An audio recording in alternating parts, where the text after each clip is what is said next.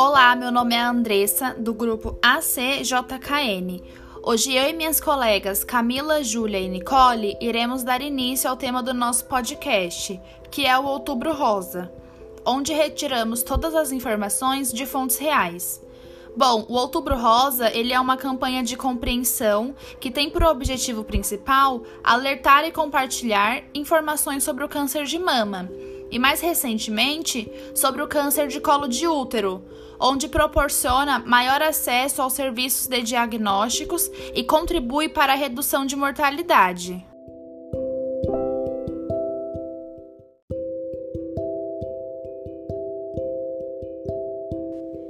Eu sou a Camila e vou falar um pouco sobre o início e como surgiu esse movimento. Sendo representado pelo laço rosa, que simboliza mundialmente a luta contra essa doença que atinge milhões de pessoas, o movimento internacional de conscientização para o controle do câncer de mama foi criado na década de 1990 pela Fundação Susan G. Komen of the Cure, nos Estados Unidos, mas a primeira iniciativa no Brasil aconteceu somente em 2002 sendo a iluminação rosa do monumento mausoléu do soldado constitucionalista, obelisco do Ibirapuera, situado em São Paulo.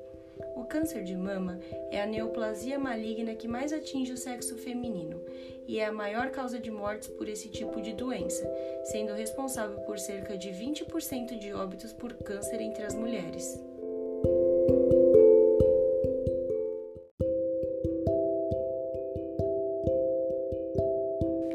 Meu nome é Júlia, irei falar sobre os sintomas do câncer de mama.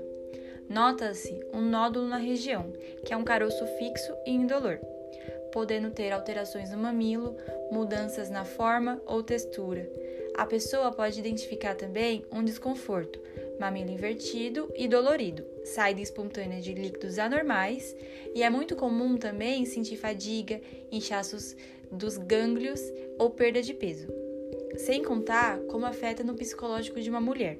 Durante todo esse processo, a paciente passará por muitos conflitos internos, podendo desenvolver uma depressão, um medo, uma angústia e até um isolamento social. Muitas vezes é, se negam a aceitar tal conduta e tendem a encarar a doença como uma ação destruidora e geralmente é entendida como um castigo ou uma punição. Elas também se preocupam com a queda de cabelo.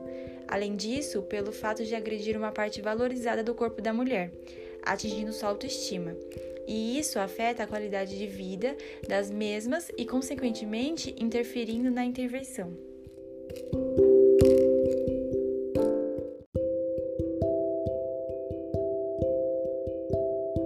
Olá, meu nome é Nicole. Para concluirmos o nosso trabalho, vou falar sobre a prevenção. Muitos casos podem ser evitados com a adoção de hábitos saudáveis, como atividades físicas regularmente, manter o peso corporal adequado, evitar o consumo de bebidas alcoólicas e a amamentação, que também é um fator protetor. É recomendado fazer o exame de rotina frequentemente, que são eles a mamografia, ultrassom da mama e ressonância da mama, entre outros.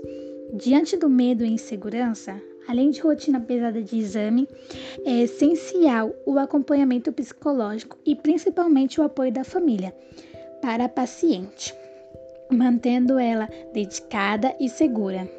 A batalha contra o câncer é fortalecida pelo amor e companheirismo das pessoas queridas. Portanto, todas devem se prevenir.